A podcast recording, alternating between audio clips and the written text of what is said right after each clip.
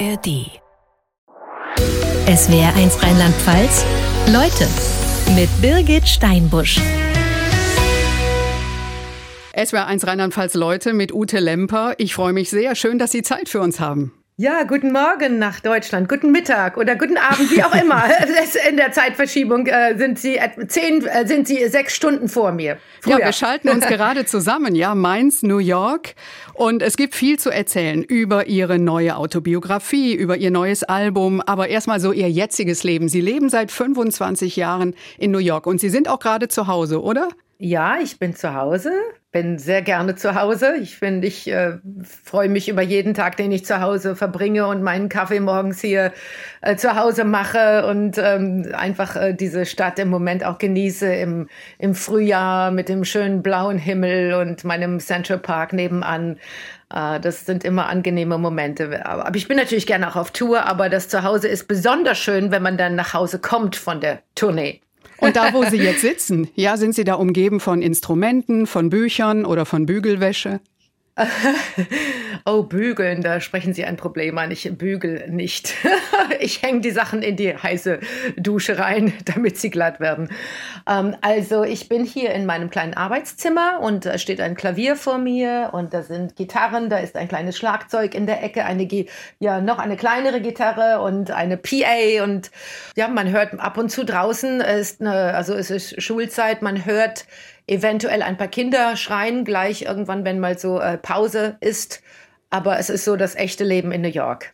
Nähe Central Park, haben Sie schon gesagt. Äh, Upper mhm. West Side. Es ist eine schöne Ecke. Es ist keine schnieke Ecke, wie die Upper East Side ist. Äh, direkt gegenüber auf der anderen Seite des Parkes, da ist ja sozusagen Fifth Avenue und Mad Madison Avenue, Lexington und Park. Das sind so diese sehr schnieken, snob snobby Gegenden, wo es äh, sozusagen die Champs-Élysées von äh, New York. Hier auf der Westseite äh, ist eigentlich das Leben sehr residenziell. Wir haben viele Schulen um uns herum, eine direkt neben mir.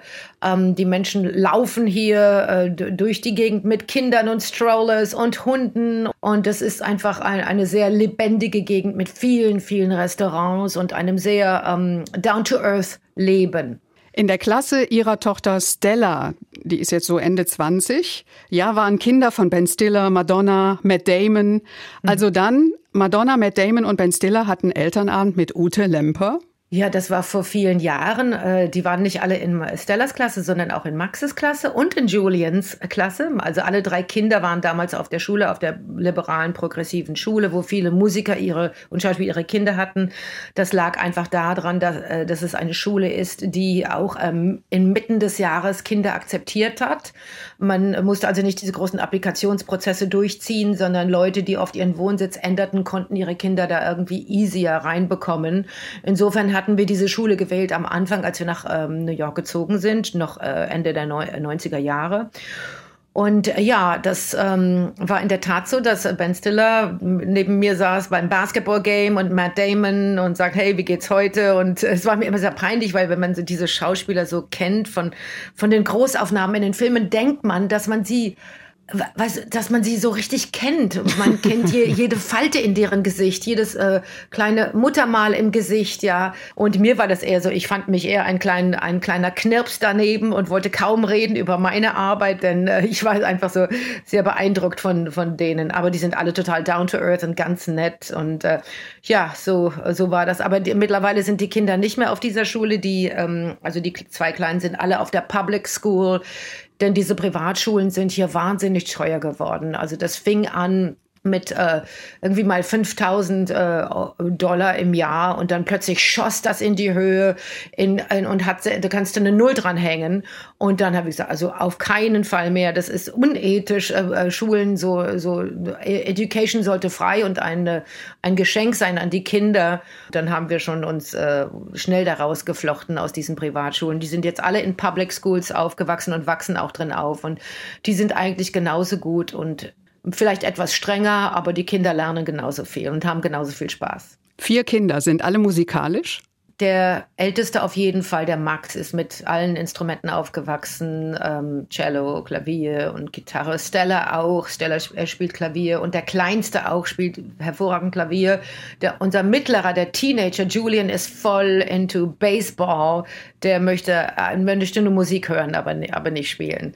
Aber alle sind so sehr intuitiv und, und verstehen und lieben auch Musik aber sie wollen sich das nicht zum Beruf machen, das ist schon klar. Da hat keiner äh, de, ähm, die, die, Zuversicht, dass man da dort eine Karriere machen kann und äh, ein gutes Leben führen kann. Das ist schon ein harter Beruf als Musiker. Da habe ich schon sehr viel Glück gehabt und die wissen, dass ich Glück gehabt habe. Ihre Autobiografie, die jetzt rauskommt, heißt Die Zeitreisende.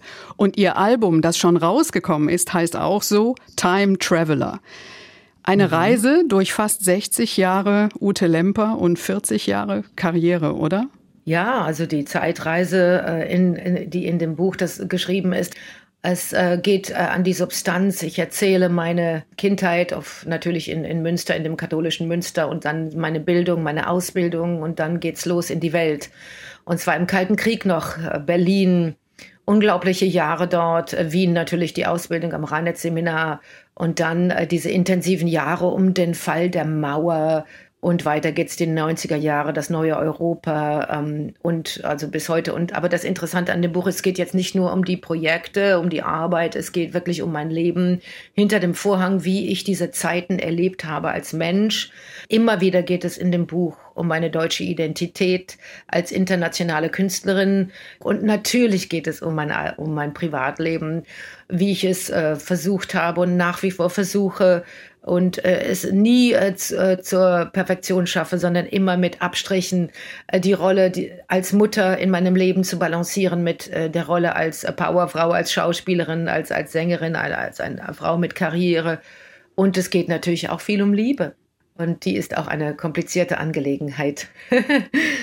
Ihr Album jetzt Time Traveler, ein komplett eigenes Werk, also Text, Melodie und Gesang, alles von Ihnen. Ja, und zwar als ich angefangen habe, Musik zu schreiben und äh, Texte, mein eigenes Repertoire, das war im Jahre 2000, waren wir im äh, Studio meines Mannes Tarts in Chelsea. Das war ein Analogstudio. Wir hatten eine Tape-Maschine, eine Bandmaschine und haben, mussten die Knöpfe drücken und äh, die Bänder editieren. Das heißt, sie schneiden und wieder zusammenkleben, wie man es damals gemacht hat. Und ich hatte einen ersten Schuss an, an, an Kreativität. Äh, das war natürlich auch unsere neue Liebesgeschichte da damals nach meiner ersten Scheidung. Und äh, ich war sozusagen erfüllt von Leben und Zweifel gleichzeitig und Liebe und habe äh, 15 Lieder geschrieben. Die sind dann plötzlich irgendwie ein Jahr später in der Kiste gelandet, da ich mit anderem Repertoire weitermachen musste für die Plattenfirma. Also es war also dann äh, klassisches Repertoire und dann in Vergessenheit geraten, diese Bänder, weil wir dann unser Studio auf Pro Tools umgestellt haben. Das war ja die große digitale Explosion Anfang äh, äh, des Millenniums. Irgendwann jetzt, 20 Jahre später, entdeckten wir diese Tapes und dachten wir, die müssen wir doch mal noch mal hören. Diese Bandmaschine funktionierte nicht mehr, die stand in der Ecke und hätte nur die Bänder zerstört. Insofern mussten sie, wir sie irgendwie digitalisieren lassen. Und da gibt es einen Spezialisten in Brooklyn hier, der diese Bänder dann äh, sozusagen backt. Also die müssen heiß gemacht werden und ich weiß nicht. Und irgendwann kam dann keine Lasagne aus dem Ofen, sondern Gott sei Dank die reparierten Bänder. Und die haben wir dann ähm, also digitalisiert gehört und fanden das wunderbar, diese alten Zeiten nochmal zu erleben. Und dann, das war also die Basis dieses neues, dieses neuen Albums Time Traveler. Und äh, ich habe hier und da die Stimme ausgetauscht mit, den, mit meiner jetzt reiferen Stimme. Und das war ein sehr interessanter Balanceakt. Die junge Ute, 30 Jahre jünger, 20 Jahre jünger, mit der neuen Ute, mit der alten Ute, die ich jetzt bin, äh, zu, äh, abzumischen. Also man, äh, wenn man genau hinhört, hier und da hört man die Unterschiede.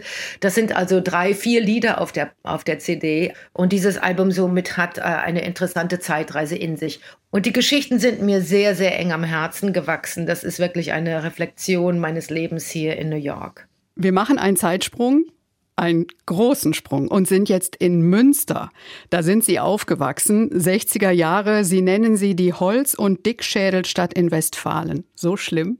Damals, in, in ja. den 60er Jahren, äh, als ich dort aufgewachsen bin, war das eine sehr imposante katholische Kontrollstadt. also ich denke, äh, das war alles, mein Leben war sehr äh, ge geplant, geregelt in allen Dimensionen von diesem sehr kleinbürgerlichen Leben, was aber auch ähm, als, klein, als junger Mensch äh, nicht unangenehm war, denn es war alles sozusagen vorgelebt und alles passte in eine sozusagen in einen Bilderrahmen hinein. Äh, das heißt, äh, die Eltern waren sehr, sehr ne-, lieb zu mir. Es war also ein, eine wunderschöne Kindheit, äh, behütet.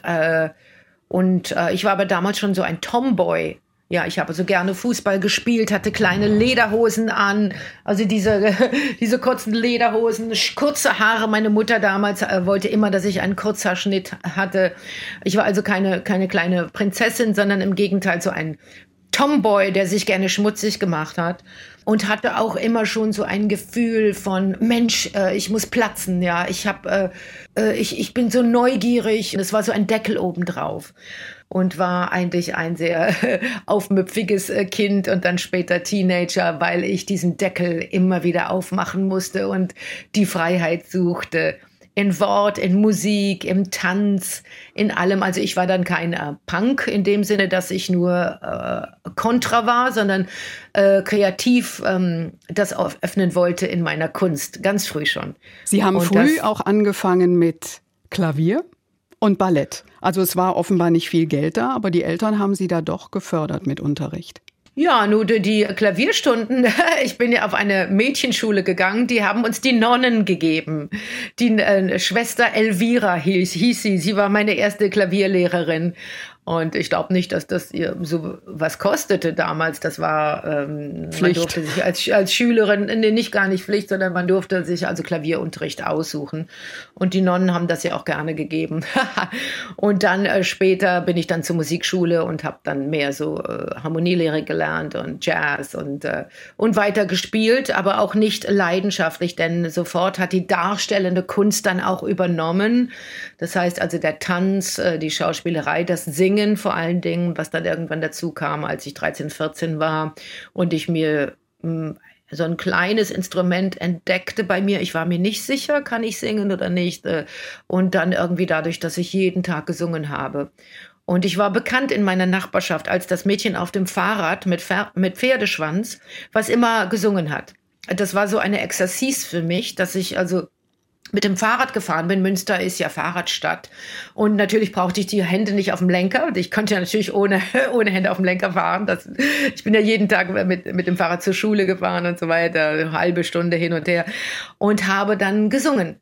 Wie andere Flöten. Ich habe gesungen auf dem Fahrrad. Und äh, das war schon, ah, da kommt sie wieder. Ja. Und ich dachte immer nur, okay, lass sie reden, lass sie reden. Life is a Cabaret, haben sie geschmettert ja. als Kind. Das war äh, damals, äh, ja, in den 70er Jahren war diese Platte natürlich Liza Minnelli, diese große schwarze Langspielplatte mit dem Film, äh, Kodak-Film an der Seite. Das war die große Langspielplatte und die war abgekratzt bis zum bis, bis, bis äh, die Nadel nur noch sprang, denn ich hörte sie tagtäglich. Aber auch äh, Barbara Streisand und äh, Shirley äh, Bessie, Shirley Horn und Diana Washington und äh, wie gesagt äh, ganz viel Ella Fitzgerald und Sarah Vaughan waren die Langspielplatten, die ich auf meinem kleinen mickrigen Plattenspieler, Plastikplattenspieler abspielte liebte sozusagen. Das war meine, meine Ausfluchtswelt. Und Sie haben ja dann auch viel später, also es waren die 80er, Ende der 80er in Paris, Cabaret gemacht. Sally Bowles haben Sie gesungen, gespielt. Und Liza Minnelli hat doch im Theater gesessen, in der ersten Reihe. Wie war das? Ja, da saß sie in der ersten Reihe. Das war eine große Angelegenheit. Es war ja noch der Kalte Krieg, 86, 87. Und äh, dieses Stück war ein Knall. Natürlich die Geschichte ist 1933 Berlin. Sally Bowles, die britische Nachtclub-Sängerin, singt in dem Tingle-Tangle-Club, während die Welt um ihr von den Nazis äh, zerstört wird und die braune Nacht äh, kehrt über das Land. Und wir haben ja diese Geschichte mit äh, dem jüdischen ähm, Herrn Schulz, der der dann äh, abtransportiert wird, wie die Nazis den Nachtclub äh, Kit Kat Club stürmen. Das war in einem Moment wie eine Nazi-Propaganda-Veranstaltung und äh, die Zuschauer waren gefroren auf ihren Sitzen, erfroren. Und ähm, für mich als einzige Deutsche in der Produktion war das natürlich ein, ein, eine Doppelbedeutung, dass ich als deutsche, Nachkriegsdeutsche, Kaltkriegsdeutsche hier die Hauptrolle spiele in der französischen ähm, Produktion und doch diese Geschichte über, über mein Land erzähle eine unglaubliche äh, Gänsehautsituation und die Franzosen konnten es kaum ertragen und mussten sich gleichzeitig mit ihrer Geschichte beschäftigen, denn sie hatten ja kollaboriert mit den Nazis. Es war ja auch eine unangenehme, schmerzvolle Geschichte für die Franzosen, äh, aber natürlich vor allen Dingen für die Deutschen. Und es war also ein Knaller, diese Produktion. Aber zu diesem Abend dann Leise Minnelli war sehr nett. Und äh, wir haben viele Fotos an dem Abend mit Jacques Chirac und so weiter. Das war schon eine ein, ein krönender Abend. Und ich habe sie später noch ein paar Mal mehr getroffen. Sie war eine sehr nette Frau, die äh, sich auch äh, sehr kinderlieb war. Ich hatte schon damals meinen Sohn Max, die mit ihm gespielt hat. Und äh, ja, eine, eine Frau, die auch äh, mit ihrer Berühmtheit äh, natürlich immer Schwierigkeiten hatten, umzugehen mit die berühmte Mutter Judy Garland, die auch im Herzen zerstört war und keine glückliche Frau war. Und sie auch selbst, ähm, die Liza war, ein, eine komplizierte Frau, aber, aber sehr liebenswürdig. Sie haben jetzt eine Autobiografie rausgegeben oder bringen jetzt eine Autobiografie raus, kurz vor Ihrem 60. Geburtstag. Und beim Lesen ist mir zum ersten Mal aufgefallen, dass es schon mal eine Autobiografie gab. Ja, mit 30 haben Sie schon eine geschrieben, die hieß damals Unzensiert. Ja. War die nicht so bekannt? Nun, ich habe mir damals die Zeit genommen, da ich gerade schwanger war mit meinem ersten Sohn Max. Und ich dachte, gut, ich setze mich mal nieder und schaue, ob ich so etwas machen könnte. Ich wollte keinen Ghostwriter haben, denn äh, ich war auch sehr speziell immer in der Art und Weise, Dinge auszudrücken. Ich setzte mich dann an meine Schreibmaschine mit Tipp-X und klick, klick, klick, klick, klick schrieb ich 1992 bis in das Jahr 93 hinein meine Geschichte nieder. Und es war schon eine dichte Geschichte. Und dann äh, kam sie raus irgendwann im Sommer 93, äh, glaube ich. Und dann hat der Henschel Verlag pleite gemacht und war zu. Und meine Bücher, meine zehn Bücher, die mir dann der Verlag gegeben hatte, landeten in der Kiste, die zugeklebt wurde. Und dann mit all den anderen Kisten zogen wir nach Paris wo wir uns dann niederließen für vier Jahre. Und dann ging es weiter nach London und dann ging es weiter nach New York. Und diese Geschichte war, diese Kiste war zugeklebt, bis ich sie öffnete, als man mich fragte, eine Biografie zu schreiben im letzten Jahr. Und dann habe ich dieses Buch geöffnet und mal reingeschaut und habe mich furchtbar äh, amüsiert. Also wahnsinnig. Ich dachte, meine Güte, was war ich für eine verrückte Frau, äh, junge Frau. Und es waren so unglaublich präzise, interessante Erinnerungen, dass ich einen kleinen Teil dieses Buches, der mir wirklich ähm, wesentlich erschien, äh, in dieses neue, in diese neue Biografie mit eingearbeitet habe und aber nochmal aufarbeitet. Ich habe es aufgearbeitet. Ja, wenn man älter ist, dann schaut man ja zurück und äh, manch, viele Dinge verschwinden einfach in der Erinnerung. Aber dieses Buch hat mir da nochmal geholfen, wirklich den Spiegel in diese Zeit hineinzusetzen. Ich fand es toll. Es ist am Anfang dieser Wechsel zwischen der 30-jährigen Ute und der fast 60-jährigen Ute, die manchmal auch erstaunt reagiert. Und ich musste einmal lachen, als Sie äh, da geschrieben haben, Ihre Eltern haben damals so reagiert. Kind, ist ja furchtbar, ja. als Sie das gelesen haben. Ja, die Eltern waren immer äh, sehr bedacht auf ihren Ruf. Pass auf, was du machst, dass man sich also ständig beobachtet fühlt. Wie ist man gekleidet? Wie redet man all das? Und da haben sie natürlich gesagt, was hast du denn hier geschrieben? Äh, sie konnten sich da gar nicht mit auseinandersetzen. Und dann habe ich nur gesagt, dann braucht ihr das Buch ja nicht lesen. Ja, und fand es schrecklich. Warum hatten sie es denn dann in ihrem Wohnzimmerschrank? Ja, so war das. Da haben sie recht. Ja, Musical. Chicago. Also es spielt in den 20er Jahren, da wird viel geraucht, da wird viel betrogen, es wird viel geschossen. Zwei Tänzerinnen lernen sich im Gefängnis kennen, kommen am Ende zusammen groß raus, haben dann eine gemeinsame Show. Und das sind eben Roxy Hart und Velma Kelly. Und Velma Kelly war ihre Rolle. Und äh, Sie beschreiben es auch so ein bisschen Theater am Fließband. Ja, in London haben Sie es zuerst gespielt. War das so wirklich dieses acht Shows die Woche und das nonstop? Und vor allen Dingen nicht die Liebe für das Theater zu verlieren, da man ständig sich wiederholen muss und irgendwann ist es schwierig, die Dinge zu wiederholen. Man möchte sie eigentlich neu kreieren jedes Mal. Man darf aber nicht, da die Produktionsbedingungen so sind, dass man wirklich natürlich jeder Zuschauer soll jeden Abend dasselbe sehen. Und, ähm, und man muss immer mit der gleichen Leidenschaft, Begeisterung auf die Bühne? Natürlich, das ist natürlich meine persönliche Auffassung von Theater. Diese zwei Stunden Theater sind, äh, sind heilig, ja. Da kann man keine Maske aufsetzen und Pantomime machen. Das ist ja keine Pantomime, sondern es geht wirklich um die Substanz.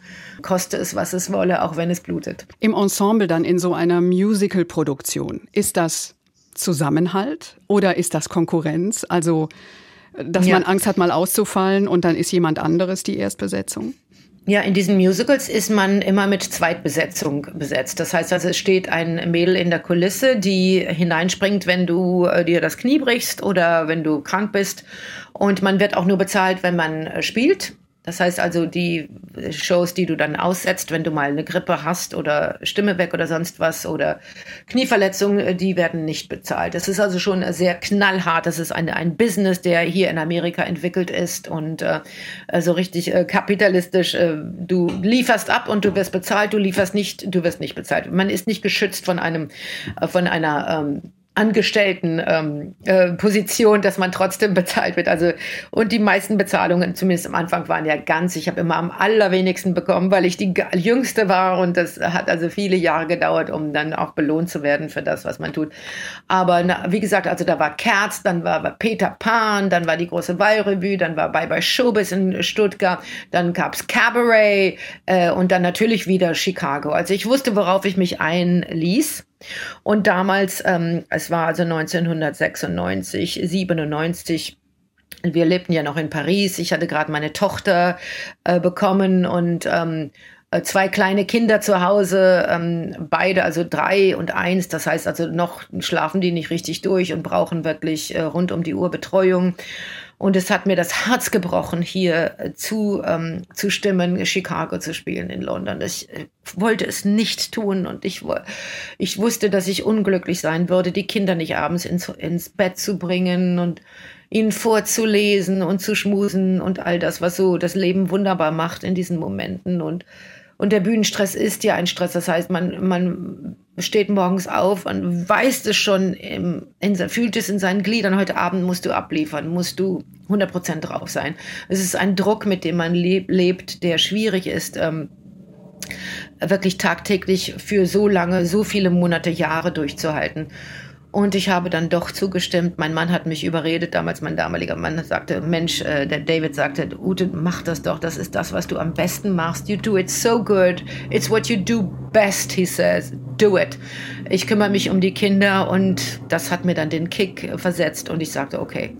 Ja, und das war eine intensive Zeit und genauso wie ich wusste, es war auch eine schmerzvolle Zeit, obwohl sie glorreich war. Und dann kam das Engagement in den Broadway und so weiter. Ja, trotzdem war es eine ganz äh, anstrengende Zeit, in der ich viel auch geweint habe, weil ich die Kinder so sehr vermisst habe abends. Ich war zwar tagtäglich da, aber manchmal nicht einfach voll da, weil ich immer so eine, eine, eine Flamme in mir spürte. Ich, wenn ich mich jetzt verausgebe, wenn ich zu laut lache mit den Kindern, wenn ich zu verrückt herumspringe, heute Abend muss ich doch wieder abliefern.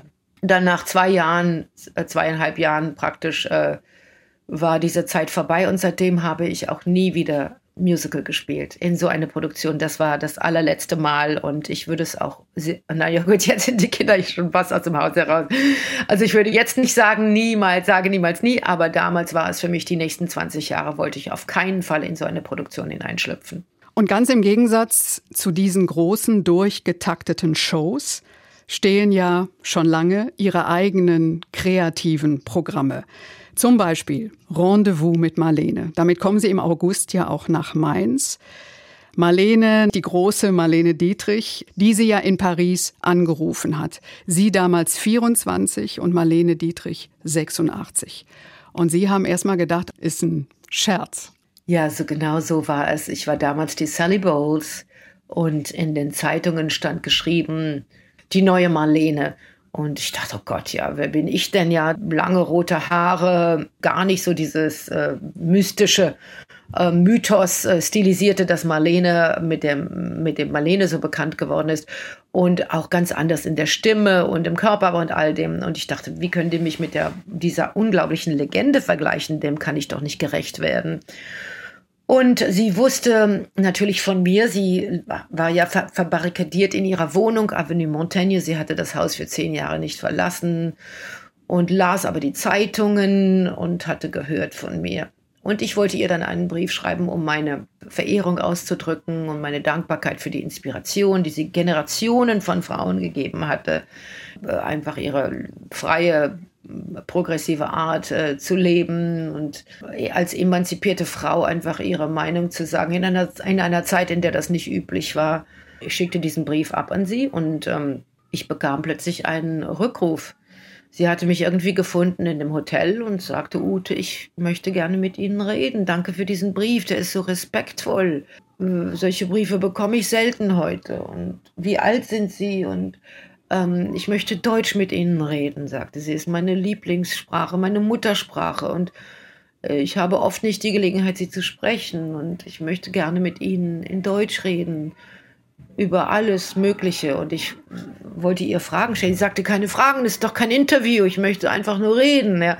Und sie hatte natürlich diese alte, äh, wunderbare Art und Weise zu sprechen, die man aus dem Maximilian Schell-Film kennt, erzählte von ihrem Leben und ihrem, ihrer, ihrem Verlust vor allen Dingen ihrer Heimat. Die wollen mich doch nicht, sagte sie, das wissen Sie doch, die wollen mich doch nicht. Äh, in Deutschland. Und äh, damals, 1987, war, ich wusste natürlich, dass da was passiert war nach dem Krieg, dass man sie abgelehnt hatte und äh, ihr bei den äh, Konzerten in Berlin und Baden-Baden mit den Schildern ähm, ins Gesicht geschrien hatte, Marlene, go home, hau ab, Marlene. Man hatte ihr nicht vergeben, dass sie im Zweiten Weltkrieg äh, als Expatriotin und amerikanische Soldatin gegen Nazi-Deutschland gekämpft hatte und an der Front für die Soldaten sang. Für 18 Monate ohne Unterbrechung an der Front. Und es war ja auch wirklich ein Wagnis von ihr, dass sie sich das getraut hat. Sie können, hätte ja gefangen werden können und dann hätte man sie umgebracht, nehme ich an. Ja, die Nazis hatten ja bis zu der Zeit äh, es nicht geschafft, sie zurückzuholen. Und sie hat ja ganz klar ihre Meinung ausgedrückt, dass sie die deutsche Staatsbürgerschaft aufgegeben hatte und offiziell zelebriert hatte ihre amerikanische Staatsbürgerschaft. Und die Nazis nahmen mir das sehr übel. Ja, und dann war sie dort Soldatin im Krieg. Und komischerweise 15 Jahre nach dem Krieg, 1960, hatte man sie immer noch als Vaterlandsverräterin beschimpft. Und wir wissen ja, dass 1992, als sie dann starb und sie wurde in äh, Berlin beerdigt, hatte dann der Bürgermeister von Berlin eine Gedenkfeier organisiert im Deutschen Theater für sie. Und diese musste abgesagt werden am selben Tag, da die Rechtsradikalen angedroht hatten, gegen sie Randale zu machen. Dieses Telefongespräch war eine, es war wie eine Wolke an Melancholie. Und ich konnte es irgendwie sehen und mir vorstellen und fühlen, wie sie dort allein war in ihrer Wohnung. Ich glaube, die war ja auch ziemlich durcheinander, die Wohnung, und ein bisschen äh, verdreckt und ähm, vernachlässigt. Und diese Frau saß dort allein in, in dieser Großstadt verbarrikadiert. Sie wollte ihr Gesicht nicht mehr zeigen und erzählte von, von ihrem Heimweh. Und 30 Jahre später kam plötzlich die Idee, ich möchte einen Abend gestalten, der ihr gewidmet ist, und zwar in der Erinnerung an diesen Telefonanruf, was sie mir damals erzählt hat und daran natürlich ihre große Legende feiern. Ute Lemper in SWR 1 Rheinland-Pfalz Leute. Und wir haben ja anfangs drüber gesprochen, Sie wohnen direkt neben einer Schule. Und die ist auch jetzt ja. zu hören. Da ist ein Fußballspiel. Ja, heute ist das Wetter so schön. Äh, dann gehen die immer in diesen kleinen Innenhof äh, direkt unter meinem Fenster. Tut mir schrecklich leid, aber die scheinen sich da köstlich zu amüsieren in ihrem Fußballspiel. New York. Seit über 25 Jahren sind Sie jetzt da. Wie war das damals, als Sie an den Broadway gekommen sind? Das war für das Musical Chicago. Und am Times Square hängt ein Plakat von Ihnen, 25 Meter hoch. Ja, ihre Beine, ich glaube ungefähr bis Boston. Das war unglaublich. Ich kann mich genau äh, an den Moment erinnern. Äh, wir kamen also in New York an aus London. Ich hatte das Stück ja schon ein Jahr gespielt und die ganze Family zog nun nach New York. Unsere Wohnung war noch leer. Wir schliefen auf dem Boden für zwei Nächte, bevor dann die Kisten aus London ankamen. Und ähm, ja, dann haben wir mal eine, eine Touristenstrecke kurz gemacht an den Times Square, um zu sehen, was da so los ist. Und dann steige ich aus der U-Bahn aus dort und sehe dieses Riesendingen mit mir und die Beine um die Ecke, 42. Straße zum Schubert Theater. Und ach, ich dachte, oh Gott, meine Güte. Natürlich sofort dachte ich mir, wie soll ich denn so gut sein wie das Poster? wie soll ich der Erwartungshaltung standhalten? Und war eigentlich, äh, wollte mich nur verstecken. Äh, äh, und, äh, und dann dachte ich, okay, jetzt, du hast das ja schon mal gespielt, jetzt ein Jahr, das wird schon gehen. Ja, und dann ging's los mit wenige, wenig Probenarbeit. Ich wurde ja dann in die Produktion schon direkt hinein ähm, katapultiert. Nicht so wie in London, wo wir erst zunächst probten, sondern hier habe ich einfach die Rolle übernommen. Und ja, das war etwas ein anderes Gefühl am Broadway als im West End in London. Warum? Das, ähm, Im West End waren wir so eine richtige Theaterfamilie gewesen, so ganz äh, äh, eng aneinander gewachsen durch die Probenarbeit und äh, waren so eine Familie, weißt du, man kümmerte sich umeinander und, und hat sich Schultermassagen gegeben oder Fußmassagen, wenn man äh, mal fünf Minuten hinter der Bühne stand und die Füße taten weh und man kannte sich und konnte miteinander lachen und äh, weinen. Und hier in New York war das schon eiskalt. Ähm, also Konkurrenz, die, die Mädels im Chorus schauten mich alle an und wollten sie, warteten sie auf ihren, auf ihren Moment, dann die Rolle zu übernehmen, sollte ich in den Orchestergraben fallen oder sonst was. Und ähm, das war schon etwas äh, kühler, die Atmosphäre, als in London. Und das hat mir aber dann auch gar nichts ausgemacht, weil ich bin dann zur Arbeit jeden Tag und habe das natürlich äh, versucht, so gut wie möglich zu tun und habe äh, auch Spaß gehabt. Aber das war ja dann schon das zweite Jahr, dass ich dieses Pensum absolvierte mit achtmal der Woche spielen. Und am Ende des zweiten Jahres war, dachte ich, fühlte ich, ähm, dass mein ganzer Körper mir sagte, jetzt musst du aufhören, du musst jetzt mal wieder was ganz anderes machen, dein Instrument schulen wieder lernen zu singen außerhalb dieser Broadway-Trompeten-Töne, äh, die man so produziert mit der Stimme, dieses Belting, wie man das hier nennt, und äh, einfach nochmal dein Leben neu definieren. Sie haben ja, fünf es, Bandscheibenvorfälle ja. zwischen Hals- und Lendenwirbel und sagen, das ja. liegt vor allem an Chicago und zwar an den Whiplash-Bewegungen. Was ist das? So ist das, ja. Der, der Bob Fosse hat ja eine wunderbare Choreografie entworfen, schon damals. Ein wunderbarer, sexy Stil, powerful. Aber äh, dazu gehört auch, dass man ständig den Kopf in den Nacken wirft. Und so richtig mit Attitude sozusagen, ja, mit Haltung. Bam! Bam, genau. Und mit einer leichten Aggression ähm, und einem Statement. Und dann gab es auch eine Nummer, When, When Velma Takes the Stand, wo ich dann ähm, äh, upside down, also umgedreht auf dem Stuhl lag und äh, die Beine scherte ganz weit im Spagat und wieder hoch auf den Stuhl und wieder zurück und immer den Whiplash dabei. Und dann irgendwann, ähm, so nach äh, einem Jahr oder so, plötzlich kam ich von diesem Stuhl nicht hoch und dachte, was ist denn jetzt los? Und da war mein Nackenwirbel rausgesprungen richtig rausgesprungen. Der war so daneben, also ganz gefährlich natürlich. Ich sofort zum Arzt und der hat es mir dann eingerenkt, aber dabei ist natürlich die Bandscheibe voll rausgeflogen.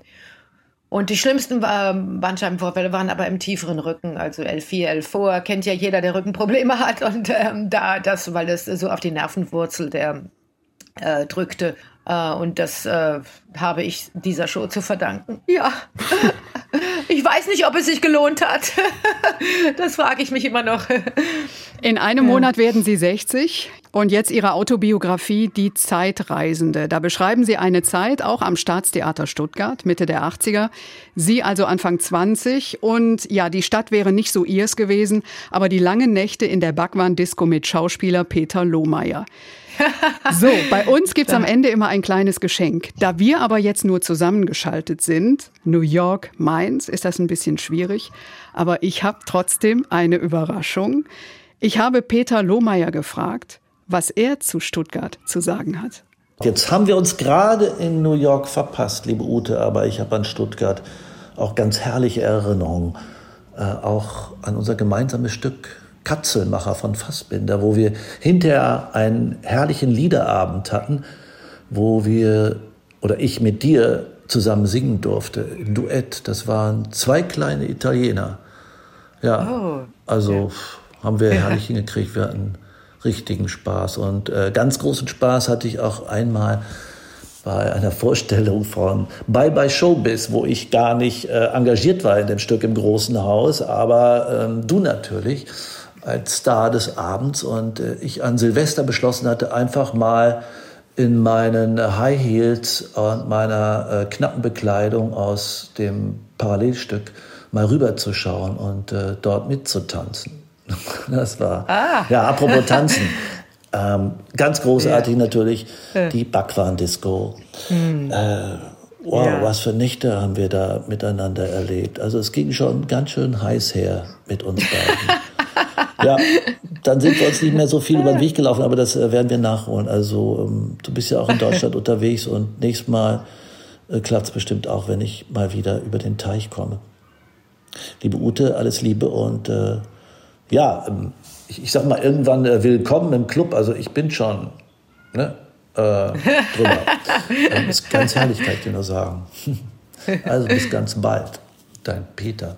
Das war's. Oh, das, das ist so nett, so was Nettes. Das freut mich ganz, ganz doll, das zu hören. Wir haben uns wirklich in der Tat vor einem Monat verpasst hier in New York.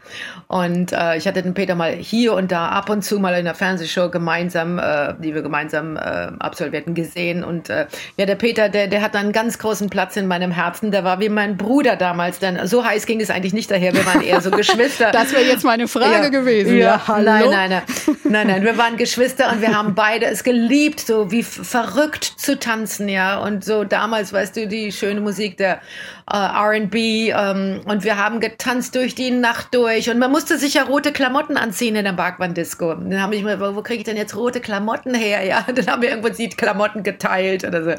Aber er, er war ein leidenschaftlicher Tänzer und äh, also ein wirklich wunderbarer Kamerad. Also das hat mich jetzt sehr gefreut. Den Peter habe ich ganz, ganz lieb. Und auf jeden ja. Fall sagt er, die 60 wird super. Ja, das braucht er mir nicht sagen. Ich bin ja eigentlich im Herzen schon lange 60 und habe schon lange drüber geschrieben, jetzt über ein Jahr. Die Zeit bringt zwar das Altern mit sich, was körperlich manchmal etwas schwierig ist, aber die Zeit bringt mit sich auch eine wunderbare Reife und man äh, schaut sein Leben an aus einer anderen Perspektive und setzt andere Prioritäten und es bringt einen, einen Schatz mit sich, das Alter. Man entdeckt Dinge, die man, für die man vorher keine Zeit hatte oder die man äh, in ihrer Glorie, in ihrer Schönheit gar nicht entdeckt hatte. Und das ist äh, schon eine, eine angenehme, schöne Straße, die auch hoffentlich noch vor mir liegt, in das Alter hinein. Ute Lemper in SWR1 Rheinland-Pfalz, Leute. Vielen Dank und alles Gute. Ja, ich danke Ihnen auch. SWR1 Rheinland-Pfalz. Leute, jede Woche neu. Auf swr1.de, in der SWR1 App und überall, wo es Podcasts gibt.